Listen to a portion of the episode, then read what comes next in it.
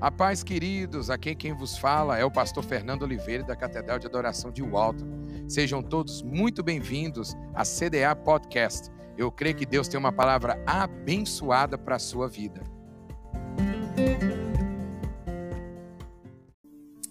Irmãos, quando a gente fala de ânimo, eu acredito que um dos primeiros sintomas de uma pessoa desanimada era estar triste.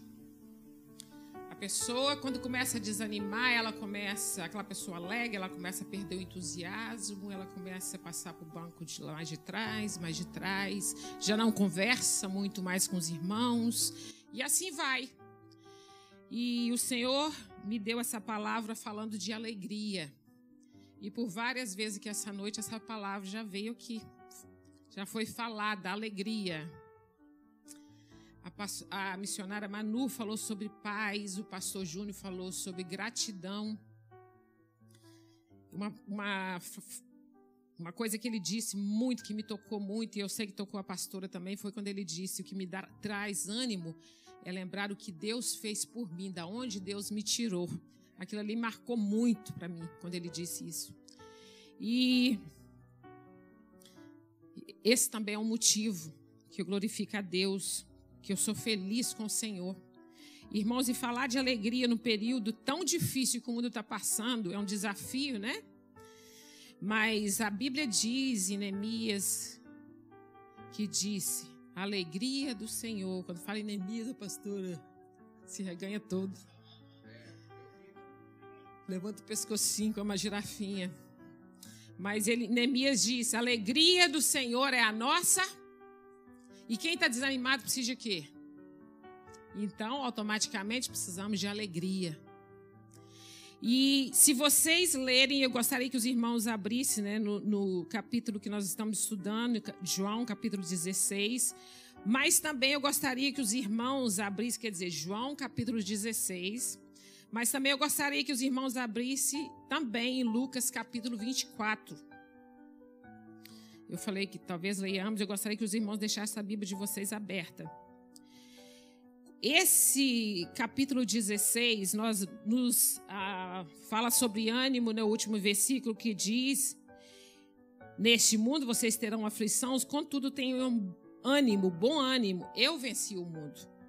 Mas quando você começa a ler o capítulo todo, capítulo 16, esse capítulo é um dos últimos, aquela reunião que Jesus teve com os discípulos, como um pai que está para partir por um tempo, reúne a família e fala: olha, vai acontecer isso, preparem para isso, nós vamos passar o inverno, não é assim que faz? Fecha bem a porta, tranca bem a porta. E Jesus teve essa reunião com os discípulos e começa a falar: olha aqui, no, vocês vão passar lá no início bem ele, no capítulo 16, o primeiro versículo, ele diz: Eu lhe tenho dito isso, para que vocês não venham a tropeçar. Vocês serão expulsos das sinagogas. De fato, virá o tempo como, quando quem os matar pensará que está prestando culto a Deus. E ele começa a alertar os discípulos dele: vocês vão passar por muita tribulação. Já imaginou, meus irmãos, Jesus está indo para partir e ele começa a falar de, só de tribulação para os discípulos. Mas eu estou te alertando, meus discípulos, que não é para vocês tropeçarem, não é para vocês desanimarem no futuro quando esses momentos chegar. Mas ele fala assim: olha, mas eu vou, mas eu vou mandar o Espírito Santo para te capacitar, para te revelar a verdade, para vocês te capacitar para prosseguir. Quer dizer, ele alerta das lutas, mas ele fala: vocês vão ter, ter um ajudador eu não estou deixando vocês órfãos, não. Um paizão responsável, muito responsável. Então ele fala que ele vai, mas ele vai voltar. E eu achei muito interessante, meus irmãos, e isso foi uma. É gostoso demais estudar a palavra de Deus. Porque Deus ministrou o meu coração. Porque quando ele fala que ele vai para o céu, que ele vai partir, ele deixa no versículo 16, eu achei muito interessante. Ele falou assim: mais um pouco e já não me verão. Um pouco mais e me verão de novo. E os discípulos começaram a ficar confusos com isso. Como é que é esse negócio? ele vai partir, daqui a pouco ele volta. Que história é essa? E eles começaram a dialogar entre si. E eles começaram a dialogar entre si. O que ele quer dizer com isso? E Jesus lhes disse assim: Assim acontece com vocês. Agora é hora de tristeza para vocês. Mas eu o verei outra vez. E vocês se alegrarão. Ninguém, ninguém lhes tirará essa alegria. Isso aí é no capítulo, no versículo 22 de João 16. Ninguém tirará de vocês essa alegria. Quando eu voltar, ninguém tirará de vocês essa alegria. De que, que ele está falando? Ele está falando da ressurreição dele. Porque ele iria partir, mas quando ele ressuscitasse, ninguém tiraria a alegria dos corações dos discípulos, que somos nós. Nós cremos na ressurreição de Jesus? Então, meus irmãos, nós temos que estar regozijantes na presença do Senhor. Irmãos, quando eu falava de alegria, eu só pensava que alegria era no céu. E Deus me fez lembrar de um período que eu estava muito angustiada. E um dia o Senhor usou um irmão. E das poucas vezes que eu caí no chão e eu respirei fundo, respirei fundo. E eu comecei a rir. Irmãos, eu não sou muito desse negócio assim, de, de, de muito do reteté dos irmãos, sabe? Assim, de qualquer jeito. Irmãos, e um dia desse eu comecei a analisar com Deus, gente, meus problemas continuam os mesmos, mas por que, que eu estou tão assim com isso? Assim, não sinto triste com meus problemas. A minha situação continua a mesma. Por que, que eu não estou triste? Eu, questionei comigo. Será que eu estou com algum problema psicológico que eu não estou tão insensível? Será que eu me acostumei com o problema? Irmãos, eu estudando essa palavra, o Senhor falou comigo: é essa alegria que você tem. O seu problema é o mesmo, mas o Senhor vive na sua vida. Como Jó disse, o seu redentor vive, o meu redentor vive. Aleluia! Irmãos, é essa nossa alegria. O nosso redentor vive. Aleluia! Irmãos, então é por isso que eu me regozijo na, no Senhor nessa noite. Eu regozijo, minha vida não é perfeita. A minha vida profissional não é perfeita. A vida financeira não é perfeita. A minha vida matrimonial não é perfeita. Mas o meu redentor vive. Aleluia! Alegria não é somente para quando eu chegar no céu, não. É para eu caminhar alegre com o Senhor aqui na terra. Aleluia! Irmãos, nós não podemos ficar como essa menina ali prostrada, triste. Não, nós enfrentamos os nossos problemas alegres. Mas eu gostaria de ler com os irmãos, voltando em Lucas, que fala, meus irmãos, que quando Lucas 24, que fala sobre a ressurreição de Jesus. Bem no versículo no versículo 6, desculpa.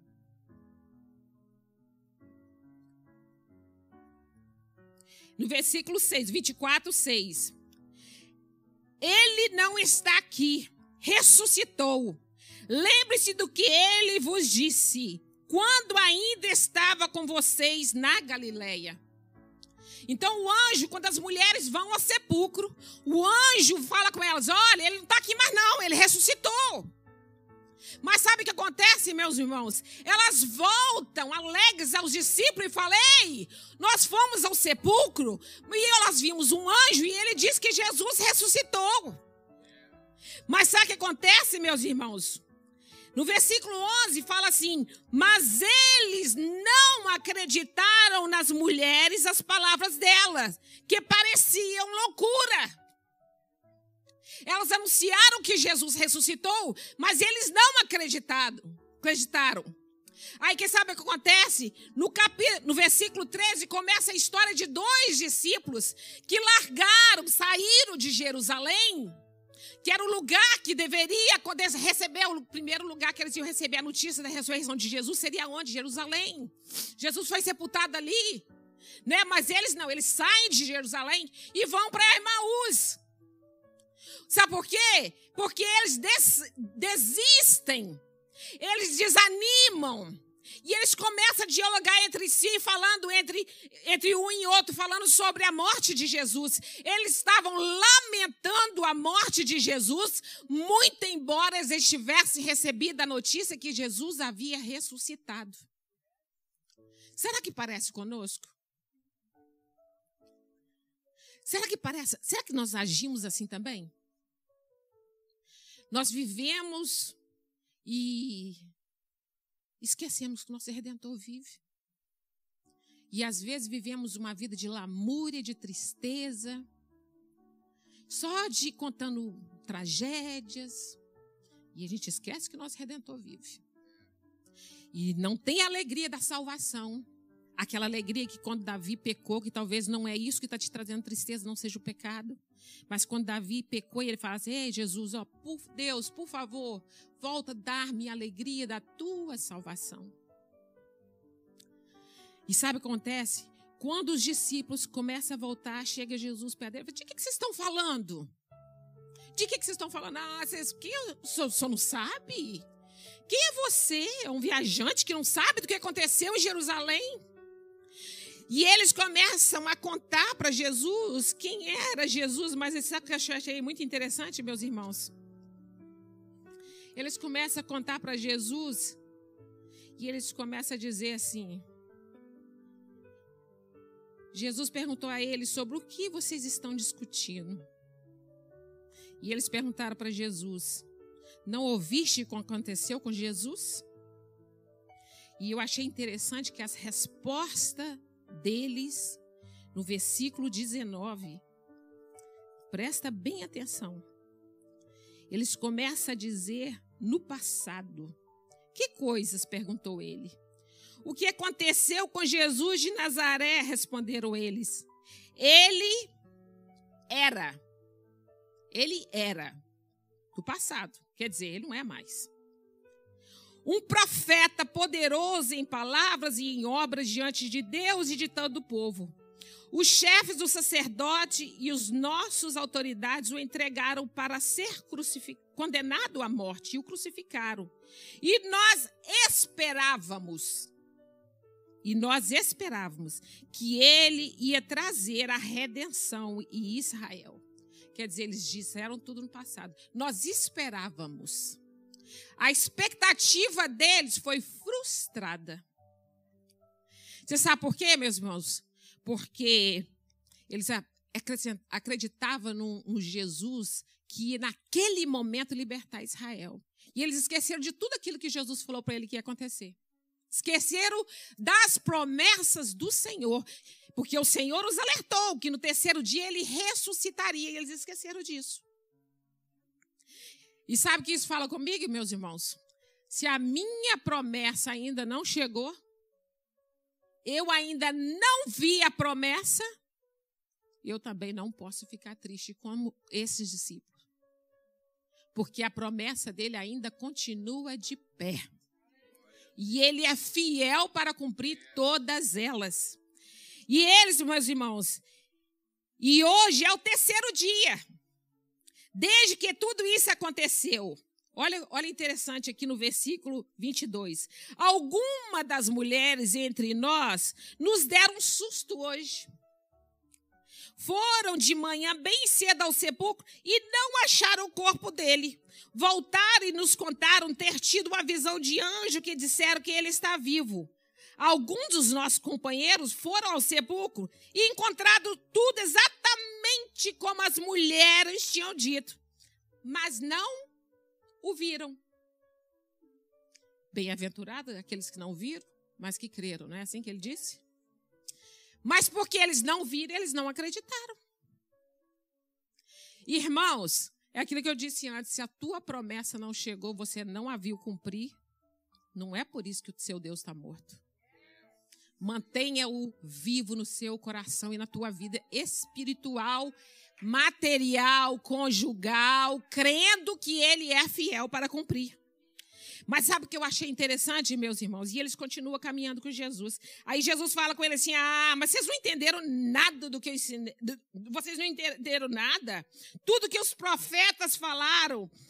Ele diz que Jesus deveria sofrer para entrar na sua glória, e começando por Moisés e todos os profetas, explicou o que constava a respeito dele em todas as Escrituras.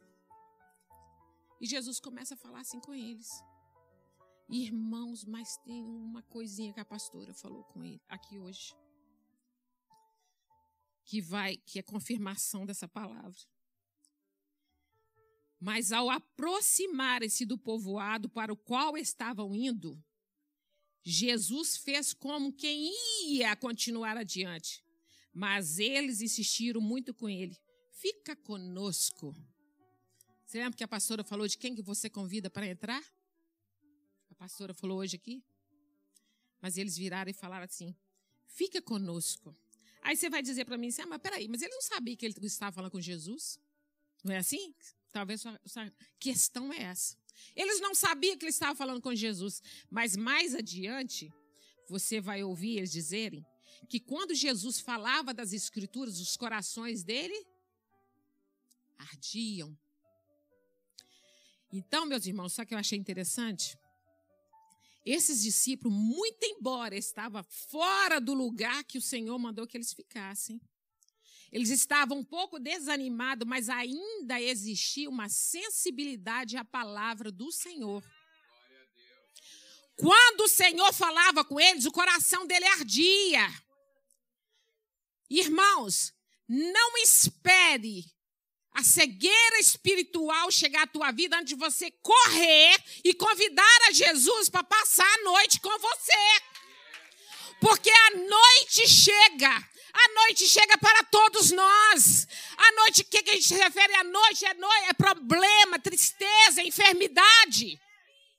Mas eles convidam: ei, viajante, entra aqui, fica conosco, passa a noite conosco.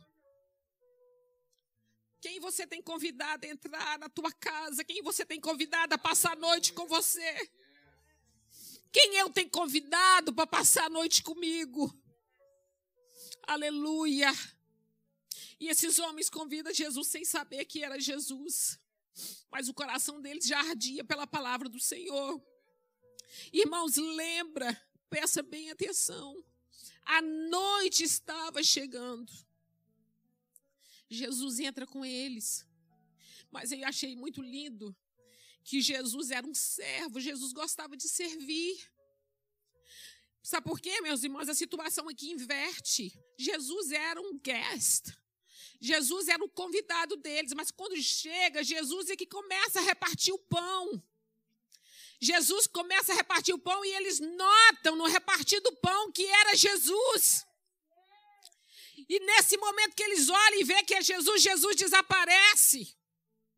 E ele vira um para o outro: olha.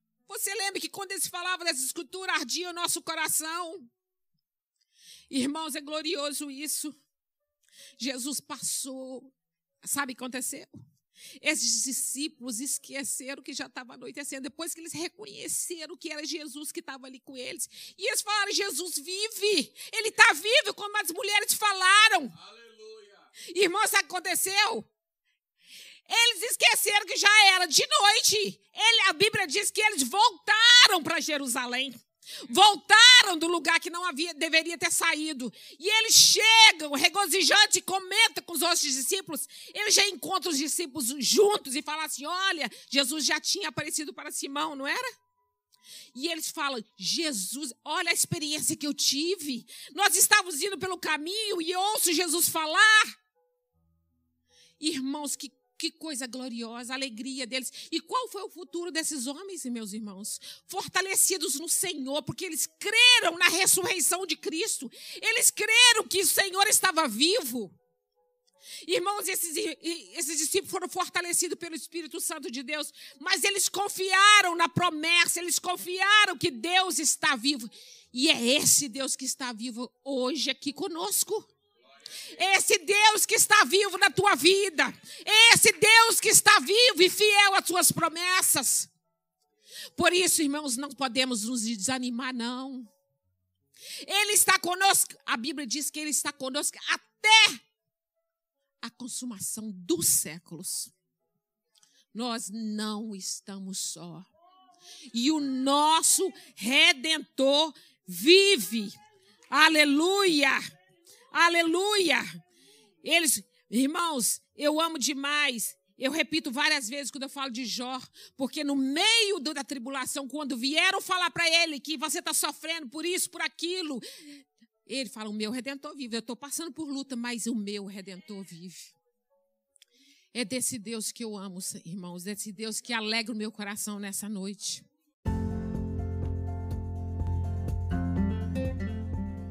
Se você não quer perder palavras assim como essa, não esqueça de nos seguir aqui. É clicar no sininho para ser sempre notificado assim que sair algum conteúdo novo. Um forte abraço e que Deus te abençoe. Até mais!